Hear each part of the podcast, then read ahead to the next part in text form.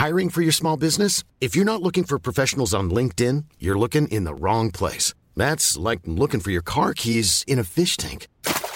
LinkedIn helps you hire professionals you can't find anywhere else, even those who aren't actively searching for a new job but might be open to the perfect role. In a given month, over 70% of LinkedIn users don't even visit other leading job sites. So start looking in the right place. With LinkedIn, you can hire professionals like a professional. Post your free job on linkedin.com/people slash people today.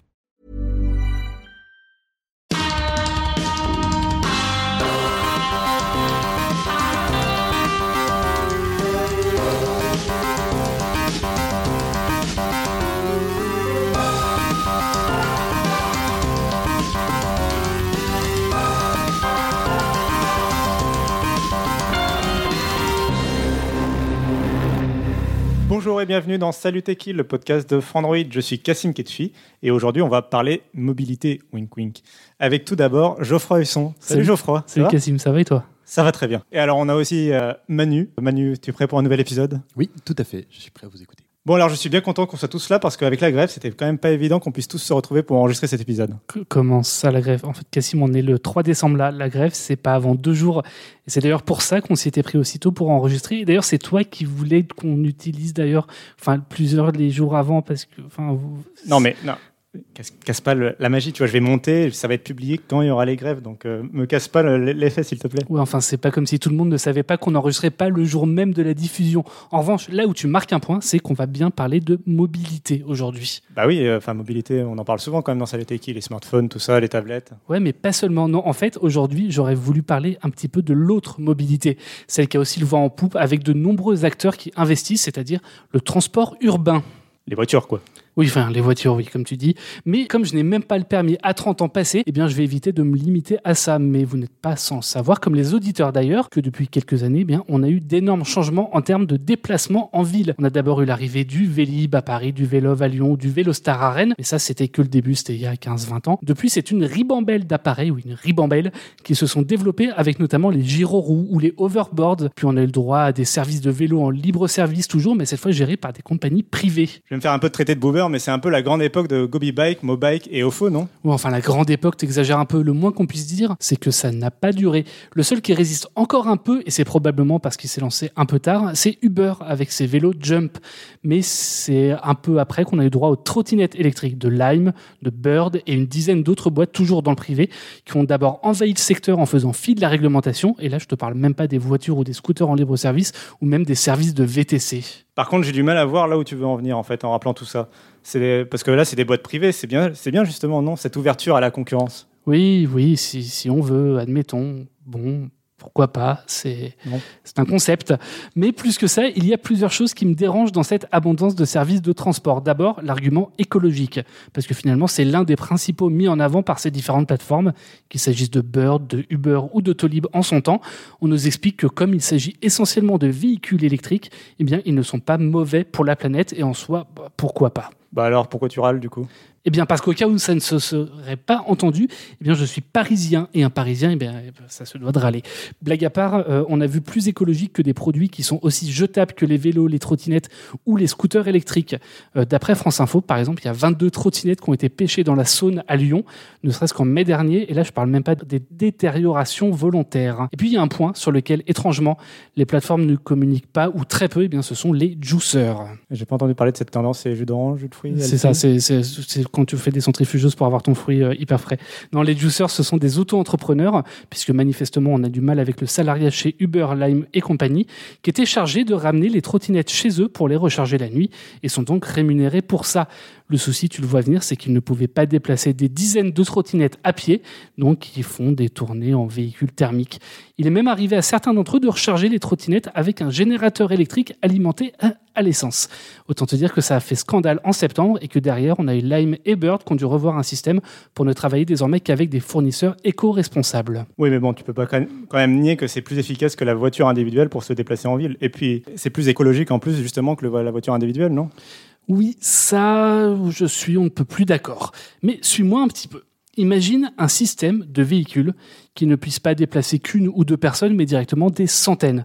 Un système qui fonctionne à l'électricité ou au gaz naturel, un système où les employés seraient des salariés, un système avec un maillage tellement large qu'il irait jusqu'en lointaine banlieue parisienne, un système qui ne coûte que 1 à 5 euros pour parfois une heure de transport, un système qui aille bien plus rapidement que la trottinette et qui puisse même éviter les bouchons. Non, mais là, je te vois venir avec le RER, le bus, le métro et le tramway, mais tu sais très bien qu'il n'y en a pas partout des réseaux aussi efficaces qu'à Paris. Et étrangement, pourtant, ce sont justement dans les villes qui ont déjà parmi les meilleurs réseaux de transport en commun que les plateformes se sont déployées d'abord des villes comme Paris, Marseille, Lille et Bordeaux, qui ont toutes un système de tramway et de bus, parfois même un métro. C'est comme si, bah, quelque part, leur volonté, c'était justement de mettre en avant l'individualité et de se présenter comme un concurrent du service public. Alors que le métro, pourtant, c'est loin d'être nouveau. Oui, à Paris, il a plus d'un siècle et pourtant, malgré tout, il continue d'être toujours plus pertinent avec de nouvelles stations, de nouvelles lignes. On a des startups qui se sont spécialisées, là-dessus, comme CityMapper, pour rendre son usage plus simple. Et la RATP et la SNCF ont décidé d'ailleurs de passer leurs données en open data. Mais finalement, est-ce qu'on a vraiment besoin de nouvelles plateformes qui se veulent high-tech quand on a un système vieux de plus d'un siècle qui est toujours et encore plus pertinent? C'est un peu la question que j'ai envie de vous poser. Hein, voilà, j'ouvre le, le débat. La question choc. Question choc. Alors, du coup, Manu, j'imagine que tu as ton opinion sur le sujet. Oui, parce que j'aime bien aller à l'encontre euh, de ce que disent les gens, surtout Geoffroy. et du coup, aujourd'hui, je vais me faire l'avocat du diable et euh, je vais défendre un petit peu euh, toutes ces sociétés sur, euh, sur pas mal de points, d'ailleurs, que, que j'ai relevé dans ta chronique. À savoir déjà le, la, la partie écologique, puisque c'est vrai que faire une batterie au lithium, c'est pas Mm. forcément super écologique en, en- soi. Sauf que derrière, effectivement, bah, alors on a un bilan carbone qui est très élevé à la construction et il faut que les appareils durent de plus en plus longtemps. Euh, ça, il faut voir aussi que euh, la mairie de Paris, alors je sais pas ce qu'il en est pour les autres villes, mais en Mhm. tout cas à Paris, est assez euh, à cheval sur ce genre de, de choses et euh, taille dans le gras justement de toutes ces sociétés privées pour essayer de sélectionner celles qui vont être un peu les meilleures dans ce, à ce niveau-là. Et justement, tu citais Lime et Bird qui se sont débarrassés de leur juicer, qui cherchent à aller vers une, une conduite un petit peu plus éco-responsable, mais ils ont aussi, les deux principaux acteurs, Mhm. ont modifié leur flotte récemment, dans l'année, ou dans les deux ans en tout cas. Et euh, pour prendre l'exemple de Bird, les premières Bird avaient une durée de vie moyenne de 10, 10 mois, j'allais dire 10 ans, non, euh, 10, 10 ans ce serait bien, de 10 mois. Et ça, c'est la durée de vie moyenne, hein, c'est en Ouais. comptant celles qui sont jetées dans la Seine. Euh, D'ailleurs, c'est marrant parce que tu as mis euh, en opposition celles qui ont fini dans la Saône et les dégradations volontaires. Comme si. Non, mais parce que justement, dans l'article de France Info sur lequel je suis tombé, ils, expliquent bah, d'une part qu'il y en a qui sont dans la, dans la Saône et que parfois c'est même pas volontaire, c'est juste que je crois qu'il y a eu 2300 amendes euh, à Paris depuis, euh, depuis quelques mois, ne serait-ce que parce que les gens les laissent à côté, enfin en bord de, de fleuve euh, et que du coup maintenant c'est interdit de les laisser en bord de fleuve parce qu'elles peuvent tomber. Donc c'est pas forcément des dégradations volontaires, ça peut l'être, mais c'en est pas forcément. Ça dépend à quelle heure euh, elles ça. finissent, mais c'est sûr qu'à 3 heures du matin, en général, c'est plutôt volontaire. Ouais. Bref, tout ça pour dire que euh, de 10 mois sur les Bird 0, donc les premières trottinettes de Bird, on est passé à 12 mois sur les Bird 1 Mhm. euh, et à plus de 12 mois même, sachant que si ces dégradations volontaires justement euh, n'étaient pas pas là, euh, Bird estime que la durée de vie serait euh, davantage de 18 mois. Donc si les Français n'étaient pas tous des euh, dégradeurs, on va être gentil. euh, voilà, on- les trottinettes auraient une durée de vie bien plus importante et euh, du coup ça, ça, ça- ça réduirait leur empreinte carbone euh, de base. Après, bon, il y a beaucoup de choses à, à prendre en compte, notamment l'énergie qui, Qui a été, nécessaire. ouais. qui a été créée pour euh, les recharger. Savoir est-ce que, alors en France, c'est essentiellement de l'énergie qui vient du nucléaire. On a de la chance. Donc- Enfin, de la chance. C'est une façon de voir les choses effectivement, mais, euh, mais effectivement qui est euh, neutre en carbone. Mm. Euh, donc c'est plutôt une bonne chose effectivement à, à ce niveau-là. En tout cas, si on, on cherche à réduire euh, le, les émissions de CO2. Mais il y a un autre point qui m'a fait un peu tiquer dans, dans ta chronique, c'est que finalement, tu opposes les trottinettes au métro. Ouais. Ce qui est pas le but, en fait, avoué de ces compagnies et de ce qui a été euh, relevé, en tout cas, puisque Bird annonce que 30 à 50% des trajets euh, remplacent un trajet qui est euh, dit carboné, à Ouais. savoir que 30 à 50% des utilisateurs euh, de trottinette Bird auraient en fait à la place utilisé une voiture. C'est pour remplacer une voiture et non pas pour remplacer un trajet en métro. Ce qui veut dire que 50 à 70% l'utilisent pour remplacer ou de la marche à pied ou du métro, de fait. Certes. Voilà. Donc il y a leur communication du fameux dernier kilomètre qui est effectivement une communication qui est de euh, à Paris notamment ou en proche banlieue si jamais Ce serait on- complémentaire. Ce serait complémentaire. On sort du métro, on va prendre une trottinette et ensuite on rentre chez soi. J'ai pas les données en tête. Je connais juste beaucoup de gens qui prennent la trottinette depuis chez eux, notamment bah, des gens qui vivent à Paris, qui travaillent à Paris, qui prennent la trottinette depuis chez eux et qui ensuite vont euh, au travail avec la trottinette sans même prendre le métro, ce qui est bah, à mon sens, pas forcément des plus efficaces et surtout euh, pas des plus économes parce que ça coûte quand même très cher par rapport à un trajet de métro. Alors euh, là-dessus, on est, on est d'accord. Après, il faut voir aussi les conditions dans lesquelles tu te déplaces. Et euh, c'est 50 à 70% de personnes qui remplacent le métro par un trajet en trottinette. Qui est plus rapide. Sachant que c'est des trajets qui font en moyenne moins de 5 km. C'est peut-être aussi parce que malgré le, le maillage assez dense du métro qu'on a, euh, qu'on a la chance d'avoir à Paris, Mhm. euh, bah, il y a des fois où quand tu veux aller d'un point A à un point B sur Paris, et bah, c'est un peu la galère en métro et tu es obligé de faire euh, deux, parfois trois changements. Et je me suis amusé à regarder sur Google Maps le temps de trajet pour aller de Porte Dauphine à Porte de Bagnolet, à savoir euh, de l'extrême ouest à Ouais, l'extrême est. Pour ceux qui ne sont Oui, pas parisiens, je t'ai expliqué un peu Cassim. Donc il faut savoir que c'est un trajet de 10 km, 12 en prenant les pistes cyclables, enfin essentiellement des, des pistes cyclables. Il faut 44 minutes en vélo, donc c'est un peu moins rapide que ce qu'on peut avoir en trottinette électrique. Alors je suis désolé, j'ai pas les données en Mhm. trottinette électrique parce que Google Maps ne le fait pas Ouais. et que je n'ai pas eu le temps de- d'essayer moi-même pour vérifier. Il faut 39 minutes en métro avec un changement. Grosso modo, on est sur le même temps entre euh, métro et trottinette. Juste, t'as essayé à quelle heure? Là, Ok, euh, en- donc en, début d'après-midi. On a, ouais, en début d'après-midi, donc c'est pas l'heure de pointe des métros, donc il va y avoir forcément moins de métros aussi, ce qui joue. Aussi- C'est pas aussi, pas l'heure de pointe tout court de- des gens. Oui, c'est pas l'heure de pointe non plus euh, la pour, euh, pour la rue. Et Oui. je pense que euh, la différence entre l'heure de pointe et un mardi après-midi, puisque voilà, on est Mm. mardi, on n'a pas enregistré le jour de La la publication. de ce podcast. Et mais le, voilà, la différence va être de quelques minutes. Et aujourd'hui, je pense que si tu descends dans le métro, tu vas pas attendre plus de 4 minutes aller pour prendre une, une ligne, sachant que là, Mm. on, on parlait de, de lignes, euh, de lignes euh, couramment empruntées. Mais justement, alors du coup, vous par- vous parlez beaucoup de Paris, et du coup, tu prenais un exemple de, à, à Paris, Manu. Et du coup, je voulais vous demander euh, si justement ce, ce cas des transports parisiens n'était pas un peu unique et si, euh, du coup, les, la mobilité urbaine, comme tu dis, enfin, c'est-à-dire les trottinettes et tout ce qui a été inventé récemment, euh, tout ce qui a été en tout cas popularisé récemment, n'était pas euh, une meilleure alternative euh, dans les villes plutôt moyennes, justement, qui n'ont pas forcément un système de métro très dense Mhm. et qui ont peut-être que, par exemple, un système de bus qui, du coup, est dépendant du, du tra- trafic Et routier. il n'y a pas qui- forcément voilà, beaucoup de lignes en Il plus. n'y a pas beaucoup de lignes. Il y a la- éventuellement un tramway, mais oui, non, ça, ça, peut être intéressant à mon sens. En, en revanche, je sais pas dans combien de villes en France se sont impl- implémentés Bird? Je peux regarder euh, en même temps, mais euh, j'ai vraiment l'impression qu'ils sont essentiellement pour l'instant dans les grosses villes. C'est pour ça que, en termes de stratégie, ça me paraît quand même assez étrange euh, de la part de ces de ces grosses, enfin de, de ces boîtes américaines, de se lancer d'abord dans des grosses villes qui ont effectivement un réseau très dense et, et de que ça soit pas dans le dans des villes un peu plus un peu plus moyennes en tout cas en France en termes de, de, de population. Enfin, mon intuition, c'est de me dire que euh, ça peut peut-être aider euh, certaines villes. Alors, je, suis pas, je, suis- je pense qu'on est tous les deux d'accord et je pense que tu es au courant que je suis d'accord avec toi sur la question des transports en commun. Maintenant, euh, je suis conscient aussi que c'est compliqué à construire un réseau de transports en commun pour une agglomération, en particulier, peut-être pas en centre-ville d'une ville moyenne, mais dès que tu t'écartes un peu du centre-ville, c'est de plus en plus complexe. Euh, si je prends le cas de Toulouse, par exemple, il Mhm. n'y a, que deux lignes de métro Mais dans pourtant, le centre-ville. je, viens de vérifier, euh, Bird n'est présent en France que dans quatre villes, donc c'est celle que je citais tout à l'heure Paris, Lyon, Marseille et Bordeaux. Non, j'avais dit Lille, euh, ils sont pas à Lille, mais euh, ils sont présents à Paris, Lyon, Marseille et Bordeaux. Ils sont pas présents à Toulouse, ils sont pas présents à Bourges, ils sont pas présents à Orléans. C'est ça, oui, mais- probablement une erreur de leur part. Et là, à mon sens, ce serait beaucoup plus pertinent que d'aller dans des endroits où il y a déjà, enfin, il y a moins l'utilité pour le grand public et où, à mon sens, ils sont vraiment là pour faire concurrence au service public. On n'a pas encore parlé euh, parce que bon, je veux pas rentrer trop dans la politique, mais euh, il y a une grève dans deux jours. Euh, si c'est la même chose que la grève d'il y a quelques mois, on, on risque de se retrouver encore avec le, le, la région Île-de-France qui va mettre en avant des partenariats avec des entreprises privées, ce qui, à mon sens, pas dans son rôle, justement. Il y a, d'un côté le service public et de l'autre le privé. Elles sont pas là pour remplacer, euh, enfin, elles devraient pas être là pour remplacer le, le service Bah, public. C'est justement parce que c'est des so- sociétés privées que du coup elles vont là où il y a le plus de public, c'est-à-dire Paris par exemple, Mhm. euh, où il y a le, le, où le po- po- public potentiel est plus client de ce genre de situation. oui, là où c'est plus rentable pour Où elles là, c'est plus rentable, alors que bah, du coup, fat- fatalement, si ça avait été un service imaginé par un service public, on imagine que ce serait peut-être pour viser des zones euh, peut-être blanches en premier, enfin, Ouais, en tout cas des zones il y a un moins aspect, urbaines. Il y a un aspect qu'ils ont qu'ils ont pas travaillé, c'est que les Toulousains ils sont très gentils, ils dégraderaient pas leur trottinette.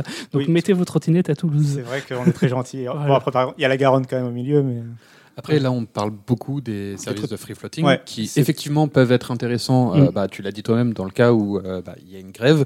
Euh, après, bon, là, on parle de, de grève, mais ça peut être dans d'autres circonstances. La dernière fois, par, exemple, sortant de soirée, pas si tard que ça, je pensais qu'il restait des métros. Puis en arrivant devant mon métro, on m'a dit ah, bah non, il y a des travaux ce soir, donc c'est fermé jusqu'à demain matin. Ah. Et bah du coup, je suis rentré chez moi en lime. J'ai pas le suis- j'en ai déjà pris. Voilà, je confesse. Pardon mon père. Mais et ça a quand même une certaine utilité et, et le fait que ce soit disponible justement comme ça sur un coup de pouce en claquant des doigts, euh, tu, tu lances ton application et tu cherches le truc, c'est intéressant. Et euh, alors certains me diront pour ça tu as déjà le Vélib. Il faut voir que euh, Voy, j'ai pas trouvé les, les informations sur euh, sur Bird et Lime qui sont quand même les, les, les plus les plus présents. Mais Voy, alors eux, tu peux pas laisser ta trottinette où tu veux. Tu as des, des stations de parking et tu ne peux juste pas arrêter ta course n'importe où. De toute façon, légalement à Paris, t'as plus le droit de les mettre où tu veux non plus. Ouais, mais Légalement, je- je- juridiquement en mais tout cas. c- ça reste quand même euh, un peu. Disons que t'as t'as plus le droit de la mettre euh, en plein milieu du trottoir, de Oui. la mettre euh, en bordel, mais Voy a vraiment en fait des emplacements D'accord. délimités de parking et tu peux pas dire bon voilà je m'arrête là et puis je la pose contre le platane et ça ira bien. Euh, et du coup euh, Voy euh, estime que ils ont trois fois plus de stations de trottinettes en libre service qu'il y en a de Vélib à Paris au niveau Ok. du maillage. Voilà donc euh, c'est c'est un petit peu plus euh, un petit peu plus fourni, un petit peu plus dense à ce niveau-là. Bon après encore faut-il que qu'il y ait des trottinettes à cet endroit-là à ce moment-là mais, euh, mais c'est autre chose. Et après, donc, euh, je, voulais, je voulais parler des trottinettes qu'on achète, tout simplement. Mhm. Puisque, euh, bon, on parle de Lime, on parle de Bird, mais il y a aussi euh, la possibilité, bah, tout simplement, d'acheter ta Xiaomi euh, M365 Pro euh, qui est euh, disponible Au dans le hasard. guide des meilleures trottinettes euh, sur euh, Android.com, que je vous conseille d'aller voir. Euh, bref, ou n'importe quelle autre euh, Ou trottinette. la Boosted hein. Rêve. hein. Ou la Boosted Rêve qui, qui Vend du rêve. qu'on teste actuellement et qui vend du rêve qui est vraiment excellente. Et, et ça justement, bah, déjà on va réduire un petit peu euh, ce côté, euh, ce côté euh, carbone, enfin bilan carbone à la conception utilisation, puisque bah tu vas la garder euh, 2, 3, 4, 5 ans et que du Mhm. coup bah ça réduit un petit peu le, le bilan carbone sur la durée. Et puis bah tu t'enlèves aussi euh, pas mal de, de problèmes de dégradation, etc. Alors moi, là où je voulais emmener, je vais, rebondir un peu sur ce que tu viens de dire justement, parce que du coup, tu défends presque, c'est marrant, la propriété individuelle euh, de la trottinette face à des services pour justifier le fait que du coup, tu vas en prendre plus soin et la garder plus longtemps. Et euh, je voulais faire euh, un parallèle parce qu'on parle, du coup, on a parlé euh, beaucoup de trottinettes, on a parlé beaucoup de, ce segment-là de la mobilité urbaine, mais en a un autre, c'est, et t'en as parlé un peu dans ta chronique, c'est les VTC et la voiture en fait, avec des services comme Uber. Mais la finalité d'Uber, c'est pas, ils l'admettent volontiers, c'est pas du tout de continuer à employer plus ou moins des gens avec des, des conditions plus ou moins honorables, mais au contraire justement de se débarrasser de ces employés-là avec des voitures autonomes. Ces auto-entrepreneurs là. Oui, voilà. Donc euh, de se débarrasser des auto-entrepreneurs en déployant des vo- voitures autonomes à terme. Mm. Et je voulais un peu euh, tordre un peu la définition que tu donnais des, des transports en commun dans ta chronique. Tu parlais de euh, un système de véhicules qui déplace des, des centaines de personnes en fonctionnant à l'électricité avec un super maillage. Mhm. Et est-ce que finalement une flotte de voitures électriques qui serait autonome donc euh, et qui se te déposerait euh, d'un point A à un point B en ville, euh, mais dont tu ne serais du coup plus propriétaire et qui pourrait du coup être durable parce que tu n'en ferais pas non plus n'importe quoi parce qu'elle serait autonome, Mhm. ce serait pas justement une solution à mi-chemin entre bah, le- les services de free flo- free floating dont on parlait à l'instant et en même temps quelque chose dont tu n'as plus la propriété, donc euh, du coup qui peut-être a un bilan carbone qui est meilleur. Ça reste plus intéressant à mon sens pour le côté euh, développement, enfin parce que de toute façon euh, c'est des voitures qui seront utilisées en permanence, mais si ça reste des voitures qui sont utilisées que pour une personne pour un trajet, euh, c'est là où moi je trouve ça, je trouve ça dommage en termes environnemental. Alors d'un point de vue environnemental, effectivement, bon, alors c'est mieux mais, mais euh, enfin mieux que la, la voiture thermique euh, d'aujourd'hui, Ouais. mais euh, mais ça reste pas extraordinaire non plus effectivement.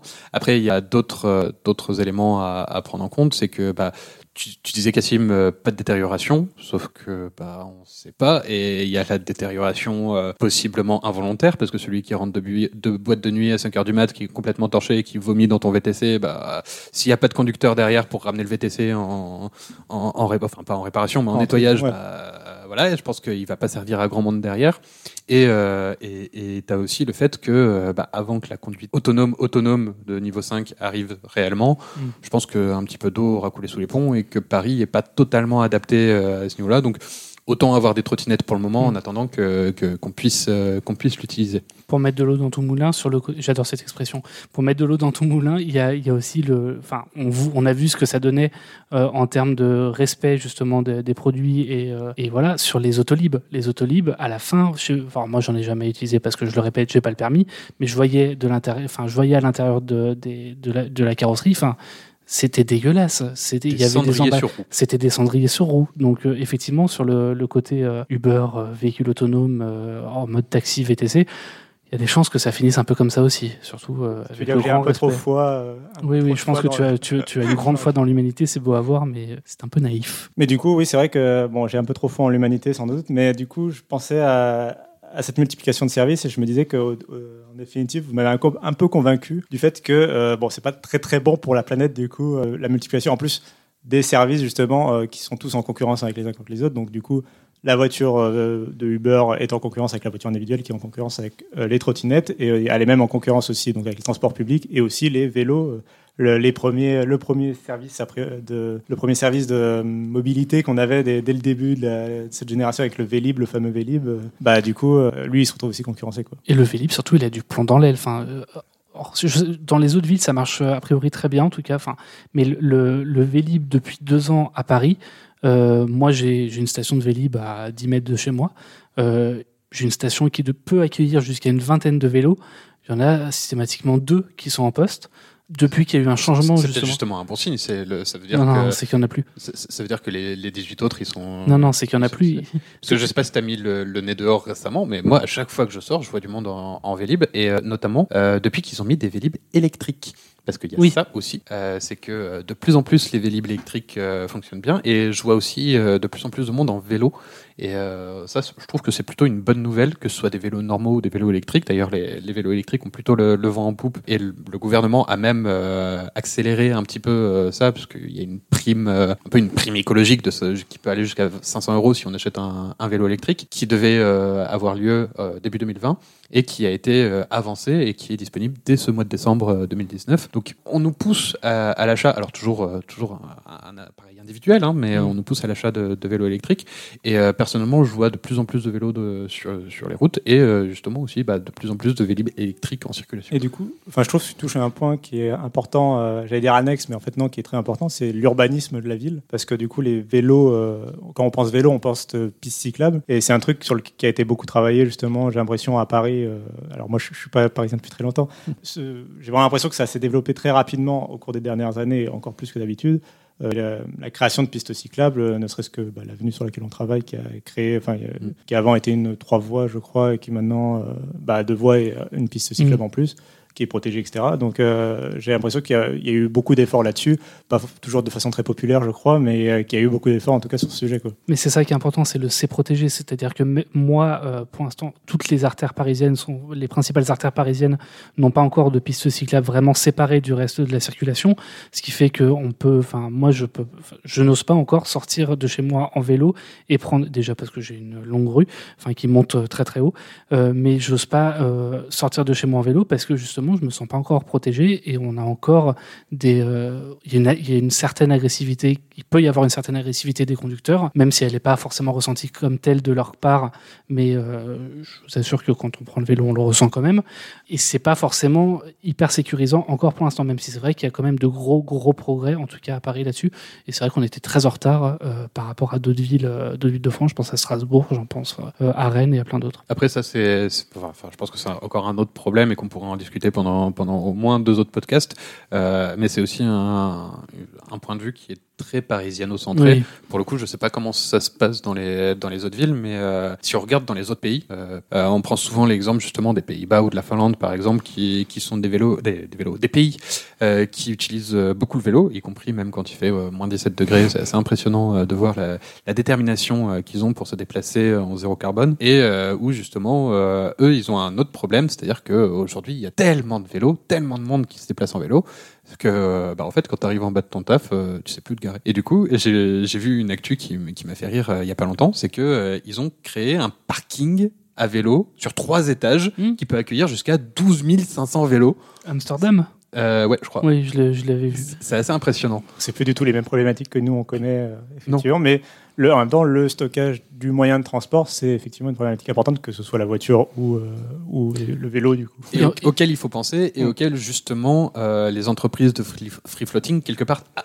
apportent une certaine solution en disant bah voilà en évitant. enfin, Foutez-le au milieu du trottoir. ouais. Bah, euh, c'est pas tant foutez-le au milieu du trottoir, c'est qu'il n'y a pas besoin de parking si quelqu'un l'utilise. C'est vrai. Euh, du coup, euh, alors euh, je pense qu'on a commencé, à- on a quand même bien fait le tour de cette euh, de ce sujet de la mobilité urbaine euh, que vous allez peut-être peut-être écouter pendant les grèves ou après les grèves ou on ne sait pas. On ne sait pas combien de temps ça va On durer. ne sait pas. Ce sera l'hiver. euh, Peut-être que vous l'écouterez en, en, décembre 2020 et ce sera toujours la grève, sait-on jamais. Ouais, du coup, en tout cas, est-ce que vous avez un dernier mot euh, donc, sur ce sujet de la- du vélo euh, et de la mobilité urbaine et de, et de tout ça, tout ce qu'on vient d'aborder? Prenez les transports en commun tant que vous en avez dans votre ville. Ah ok, ouais, Voilà. comme ça. Ah ouais, moi, je reste à fond dans, dans ma chronique et dans Mais- mon angle. Écoute, je vais dire que je suis d'accord avec toi. Oui, moi je vends une Twingo 56 000 km. Vous retrouverez l'annonce. euh, dans les notes de l'émission sur frandroid.com. non, c'est tout. Merci d'avoir suivi cet épisode. N'hésitez pas à venir nous dire ce que vous, vous pensez de la mobilité urbaine et de son avenir dans les commentaires, dans la- le- l'article et dans les liens de l'émission. Si vous avez apprécié cet épisode, ça nous aiderait beaucoup que vous preniez quelques secondes pour nous envoyer un commentaire sur iTunes ou nous mettre 5 étoiles, parce qu'on on va pas dire une note, on va dire 5 étoiles. hein, c'est Oui, mieux. 5 étoiles directement, c'est mieux. Euh, du coup, c'est sur iTunes ou dans Apple Podcast, parce que c'est la meilleure, encore la meilleure bibliothèque, malheureusement, de podcast. Euh, Désolé pour les gens Après, qui si sont vous voulez mettre Android. 5 étoiles sur Spotify ou sur euh, Podcast Addict alors qu'il n'y a pas de système d'étoiles, bah, n'hésitez surtout pas quand même. Enfin, Oui, voilà, cherchez. si vous découvrez un système voilà. d'étoiles sur votre application de podcast, allez-y, ça nous fait toujours très plaisir. Et quant à moi, je vous dis à la prochaine. À très bientôt. Bye. Salut.